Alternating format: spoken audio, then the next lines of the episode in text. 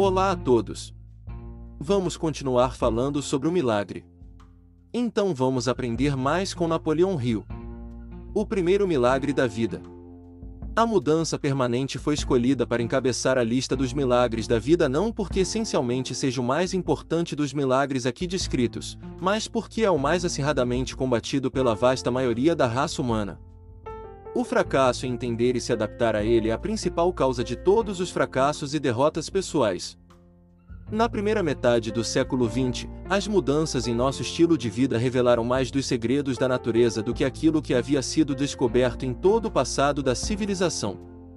Entre outras, houve a invenção do automóvel, do telefone, do rádio, da televisão, do cinema falado, dos aviões, do radar e do telégrafo sem fio, tudo produzido pelos processos sempre cambiantes da mente humana. A mudança é a ferramenta do progresso humano, não menos na vida dos indivíduos do que nos assuntos das nações. E a empresa ou indústria que negligencia seguir em frente por meio de mudanças está fadada ao fracasso. O grande estilo de vida americano, que proporcionou às pessoas o mais alto padrão de vida que o mundo já conheceu, foi produto de mudança contínua. A lei da mudança é uma das leis inexoráveis da natureza, sem a qual não poderia ter havido a realidade da civilização. Sem a lei da mudança, a raça humana ainda estaria onde começou no mesmo plano de todos os outros animais criaturas da Terra, eternamente presos e limitados por um padrão ou instinto além do qual nunca podem erguer-se. Pela lei da mudança, popularmente conhecida como evolução, a raça humana lentamente deixou a base da família animal, onde o destino de todas as coisas vivas é fixado por um padrão de vida ou instinto, e evoluiu para níveis cada vez mais altos de inteligência, até o homem de hoje ser algo infinitamente maior do que os 30 mil deuses que ele criou e adorou desde o começo de sua longa e tortuosa escalada. Toda a história da humanidade e o registro da vida em todas as suas formas são um padrão nítido de perpétua mudança. Nenhuma coisa viva é a mesma por dois minutos seguidos, e essa mudança é tão inexorável que todo o corpo físico de um homem passa por uma mudança completa e uma substituição de todas as células a cada sete meses. A lei da mudança é o dispositivo do Criador para separar o homem do restante das famílias animais também é o dispositivo pelo qual as verdades eternas da vida e os hábitos e pensamentos do homem estão continuamente remodelando-se em um melhor sistema de relações humanas, levando harmonia e melhor entendimento entre os homens. E é um dos dispositivos que se deve usar para dominar hábitos estabelecidos que causam o medo da dor física. Pela lei da mudança, os hábitos do homem que não obedecem ao padrão e objetivos gerais do universo são periodicamente quebrados por guerras, doenças epidêmicas, seca e outras forças irresistíveis da natureza que forçam o homem. Libertar-se dos efeitos de suas loucuras e começar tudo de novo. A mesma lei da mudança que nivela os povos de todas as nações à base do plano geral do universo aplica-se com igual força aos indivíduos que falham em interpretar e se adaptar às leis da natureza. Obedeça ao plano geral ou pereça é o aviso da natureza. Os medos e fracassos do homem, os choques e decepções nas relações humanas são todos planejados para sacudir e soltar o homem dos hábitos aos quais se agarra com tanta tenacidade, de modo que possa adotar, abraçar e se beneficiar de hábitos de crescimento melhores. O objetivo da educação é, ou pelo menos deveria ser, acionar a mente do indivíduo para o crescimento e desenvolvimento de dentro para fora, fazer a mente evoluir e se expandir mediante mudanças constantes nos processos de pensamento, de modo que o indivíduo possa por fim ficar familiarizado com seus poderes potências e assim ser capaz de resolver seus problemas pessoais. A evidência de que essa teoria obedece aos planos da natureza pode ser encontrada no fato de que as pessoas mais bem instruídas de todos os tempos são aquelas graduadas na Universidade dos Golpes Duros mediante experiências que as forçam a desenvolver e usar seu poder mental. A lei da mudança é uma das maiores de todas as fontes de educação. Entenda essa verdade e você não irá mais opor-se às mudanças que dão um âmbito mais amplo de entendimento de si mesmo e do mundo em geral e não mais resistirá ao rompimento pela natureza de alguns hábitos que você criou e que não trouxeram paz mental ou riqueza material. Os traços dos seres humanos que mais desagradam ao Criador são complacência, autossatisfação, procrastinação, medo e limitações autoimpostas, que trazem pesadas penas, cobradas daqueles que se entregam a tais hábitos. Pela lei da mudança, o homem é forçado a seguir crescendo. Sempre que uma nação, uma instituição empresarial ou um indivíduo para de mudar e se acomoda num caminho batido de hábitos rotineiros, algum poder misterioso chega e rebenta o cenário, quebra os velhos hábitos e assenta a fundação para novos. Melhores hábitos. Em tudo e todos a lei do crescimento opera pela eterna mudança. Flexibilidade de personalidade A capacidade de um indivíduo de se adaptar a todas as circunstâncias que afetam sua vida é um dos principais fatores de uma personalidade atraente. Também é um meio de adaptação à grande lei do crescimento pela mudança. A Ford Motor Company expandiu-se do início modesto, como uma fábrica num galpão de tijolo, em um dos maiores impérios industriais do mundo, proporcionando emprego para centenas de milhares de pessoas direta e indiretamente. Henry Ford, o fundador, a despeito de todas as características de gênio em gestão industrial, esteve muito perto de arruinar o negócio em pelo menos duas ocasiões porque sua capacidade de flexibilidade é a capacidade de mudar. Não evoluiu com o passar dos anos. Depois de sua morte, a empresa foi assumida pelo neto, apenas um jovem em comparação com o fundador, mas um jovem com grande flexibilidade e disposição para obedecer à lei do crescimento pela mudança. Em questão de anos, o jovem transformou o império industrial da Ford em uma instituição muito mais avançada do que tudo que o avô havia realizado em toda a sua vida. Em relações trabalhistas, gestão industrial, design e estilo automotivo, o jovem Henry Ford mostrou-se um homem que encorajava a mudança em vez de combatê-la e, por meio dessa aplicação de sabedoria, tornou-se um mago da indústria da noite para o dia. Por toda parte, a alma do homem brada, de fato dizendo: Acorde, seja sábio, lance fora seus velhos hábitos antes que o prendam em escravidão e forcem a voltar para outra tentativa em uma nova encarnação. Se deseja acabar o serviço enquanto está aqui, você deve adaptar-se à grande lei da mudança e continuar a crescer.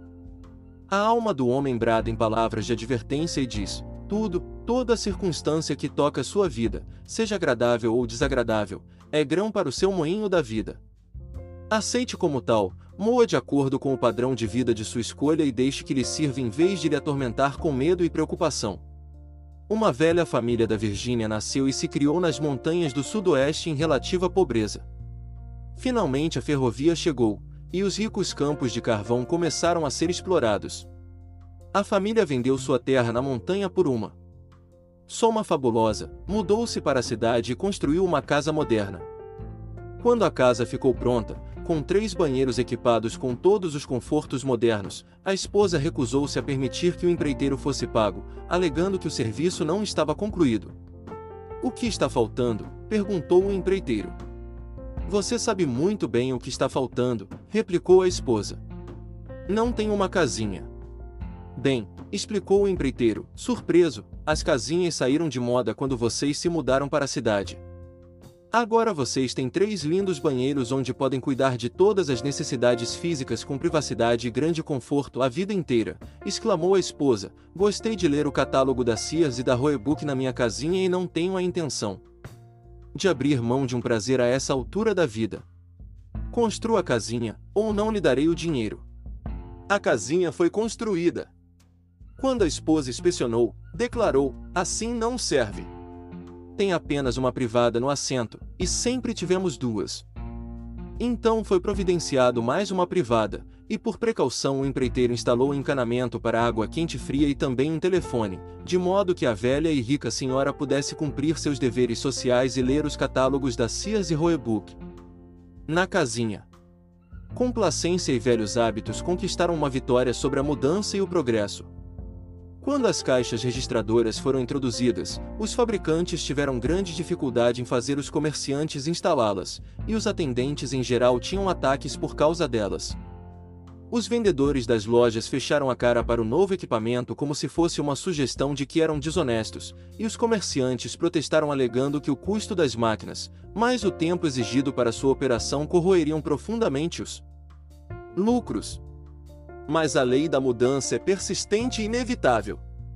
Hoje nenhum comerciante em perfeito juízo tentaria operar um varejo, mesmo um no qual ninguém além dele lidasse com recebimentos de caixa, sem o auxílio de uma caixa registradora. Quando o Federal Reserve System foi posto em funcionamento pelo Congresso dos Estados Unidos, os banqueiros em geral berraram em protesto.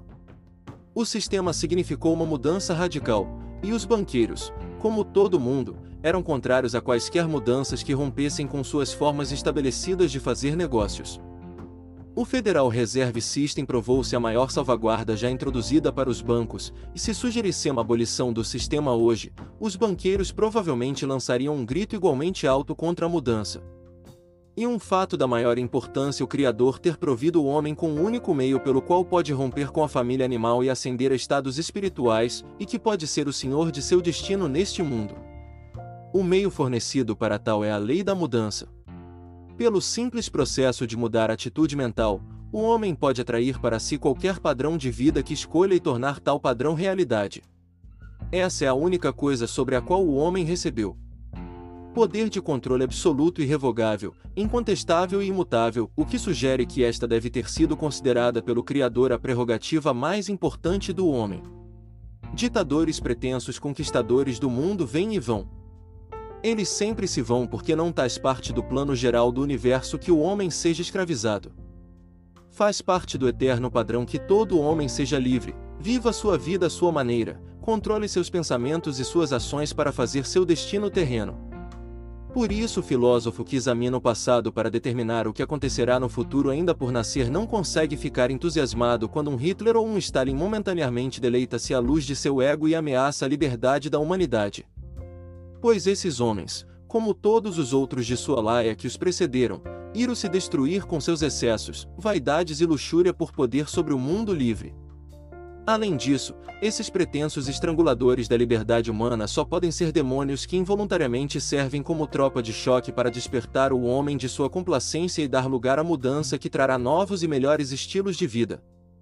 A natureza leva o homem de mudança em mudança por meios pacíficos contanto que o homem coopere, mas recorre a métodos revolucionários se o homem rebela-se negligência ou se recusa a obedecer à lei da mudança. O método revolucionário pode consistir na morte de um ente querido ou em uma doença grave, pode trazer um fracasso nos negócios ou a perda do emprego, o que força o indivíduo a mudar de ocupação e buscar emprego em um campo inteiramente novo, onde encontrará maiores oportunidades, que jamais teria conhecido se seus velhos hábitos não fossem quebrados. A natureza faz cumprir a lei da fixação dos hábitos em todo ser vivo inferior ao homem e de modo igualmente definitivo faz cumprir a lei da mudança nos hábitos do homem.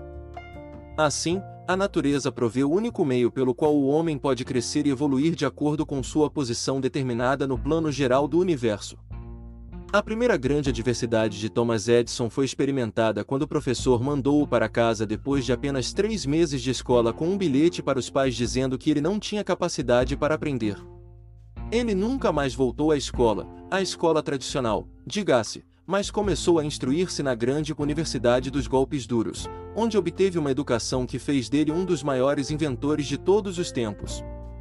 Antes de graduar-se nessa universidade, foi despedido de um emprego atrás do outro, enquanto a mão do destino guiava-o pelas mudanças essenciais que o prepararam para se tornar um grande inventor. Uma educação formal talvez tivesse estragado suas chances de tornar-se grande. A natureza sabe o que faz quando a adversidade, dor física, tristeza, aflição, fracasso e derrota temporária sobrevêm a um indivíduo. Lembre-se disso e aproveite da próxima vez que deparar com a adversidade. E, em vez de bradar em rebelião ou tremer de medo, mantenha a cabeça erguida e olhe em todas as direções em busca da semente de benefício equivalente trazida por toda circunstância adversa. Nunca fiquei amedrontado com as mudanças revolucionárias em minha vida, fossem elas voluntárias ou forçadas por circunstâncias de natureza desagradável sobre as quais eu não tinha controle, pois pelo menos tenho controle sobre minha reação a essas circunstâncias e exercito o privilégio, não com reclamações, mas procurando a semente de benefício equivalente que cada experiência traz consigo. O vídeo que você está vendo é literalmente o produto de mais de 40 anos de mudanças contínuas e muitas vezes drásticas que tive que fazer em meu estilo de vida. Muitas mudanças foram forçadas, algumas foram voluntárias, mas no fim todas contribuíram para a revelação do segredo da paz mental e da prosperidade material. Quando fui incumbido por Andrew Carnegie de começar a pesquisa preparatória para a organização da primeira filosofia prática de realização pessoal do mundo, estava tão pouco preparado para a tarefa que sinceramente não sabia o significado da palavra. Filosofia até olhar no dicionário. Se alguém alguma vez começou uma tarefa do zero, fui eu bem ali. O que tive que fazer para me preparar para o cumprimento bem-sucedido da incumbência dada por Carnegie não foi uma mera mudança, foi praticamente um trabalho de reconstrução completa. Talvez isso tenha sido afortunado, pois o conhecimento que obtive de meus esforços pessoais por fim levou à revelação do milagre supremo que é o objetivo central da redação deste vídeo. O trabalho de reconstrução incluiu a mudança de hábitos de fracasso criados por mim para hábitos de sucesso, que a longo prazo deram-me uma vida equilibrada, que inclui tudo o que desejo ou de que preciso para o estilo de vida que escolhi. Entre outras mudanças que tive que fazer na preparação para o trabalho de minha vida estão as seguintes: 1 curar o hábito de me vender barato por falta de autoconfiança. 2. Libertar-me do hábito de ceder aos sete medos básicos, incluindo medo de problemas de saúde e dor física. 3. Remover o hábito de me prender à penúria e escassez por limitações autoimpostas. 4. Romper o hábito da negligência em tomar posse de minha mente e direcioná-la para a realização de todos os meus desejos. 5 curar-me do hábito do fracasso para me libertar da escassez, em espírito de humilde gratidão. 6. Mudar o hábito de querer colher antes de plantar, confundindo minhas necessidades com o direito de receber. 7. Curar-me da falsa crença de que honestidade e sinceridade de propósito sozinhas levam ao sucesso. 8. Mudar a falsa crença de que educação decorre apenas do ensino superior. 9. Corrigir o hábito de negligenciar o planejamento de minha vida com base em orçamento e uso do tempo de realizável. 10. Curar-me do hábito do fracasso para devotar a maior parte do meu tempo à busca de meu principal objetivo definido de vida. 11. Mudar meu hábito da impaciência. 12. Corrigir o hábito do fracasso para inventariar todas as minhas riquezas intangíveis e expressar gratidão por elas. 13. Correção do hábito de me empenhar em acumular mais riquezas materiais do que poderia usar de forma legítima. 14. Corrigir o hábito de acreditar que é mais benéfico receber do que dar. 15. Por fim, mas no por último, corrigir o hábito de negligenciar o reconhecimento da fonte da inteligência infinita e os meios de contatá-la e usá-la para qualquer objetivo desejado mediante a aplicação do milagre supremo. Isso não representa a lista completa das mudanças que tive que fazer em meus hábitos de pensamento e ação, mas são algumas das mais importantes, e a partir delas fica óbvio que a lei da mudança desempenhou papel importante em minha vida e que. Também, obviamente, caso eu não tivesse feito tais mudanças, teria me privado do privilégio de dar ao mundo uma filosofia viável de sucesso pessoal que me proporcionou mais reconhecimento do que uma pessoa necessita nesse plano de vida. Ao apresentar essas circunstâncias íntimas de minha vida com tamanha franqueza, espero que você reconheça que o estou preparando para aceitar a verdade de que você talvez também tenha que mudar alguns de seus hábitos. Antes de poder desfrutar de uma vida plena e equilibrada, forme seu padrão e estilo de vida próprios. A extensão das mudanças necessárias em seus hábitos atuais é uma decisão inteiramente sua, mas a lista deve incluir o domínio dos sete medos básicos caso você aspire a uma vida equilibrada que inclua paz mental. Os sete medos básicos são os seguintes: 1. Um, medo da pobreza 2. Medo da crítica 3. Medo de doença e dor física 4. Medo de perder amor 5. Medo de perder a liberdade 6. Medo da velhice 7.